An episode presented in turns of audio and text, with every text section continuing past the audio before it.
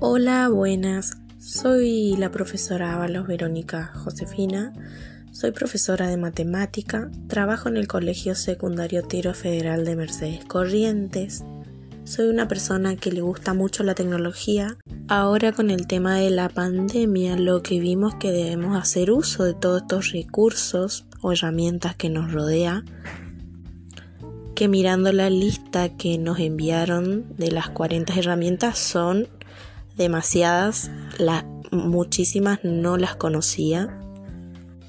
Las herramientas que utilizaría para flipear mis clases, para crear contenidos de video lecciones o videos interactivos.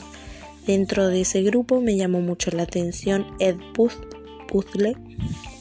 Permite seleccionar tus videos favoritos, editarlos, añadir audio explicativo, asignarlos a tus alumnos y comprobar que los entiendan mediante preguntas insertas a lo largo del visionado. Esto es lo que me llama más la atención referente a qué se les puede evaluar en el momento. Para crear murales virtuales me interesó Gluster porque nos permite crear murales digitales interactivos con texto, imágenes, gráficos, videos y audio, lo cual me gustaría saber si el alumno lo puede usar para ver y dejar que el alumno para ver su creatividad. Ellos son muy creativos a la hora de hacer uso de los múltiples recursos. Con respecto a crear presentaciones, me interesó Prezi porque, como dice, nos permite hacer exposiciones dinámicas y atractivas, que es lo importante para lograr captar la atención del alumno, que no sea eh, eh, presentaciones largas o aburridas. Si son con dibujo es más llamativos. Para generar cuestionarios interactivos me interesó mucho Kickstart porque nos permite personalizar las preguntas, definir los intentos permitidos para acertar o crear clases para enviar automáticamente los tests a sus integrantes es decir, que el docente puede editar las preguntas en base a su materia o a su contenido que está dando en el momento.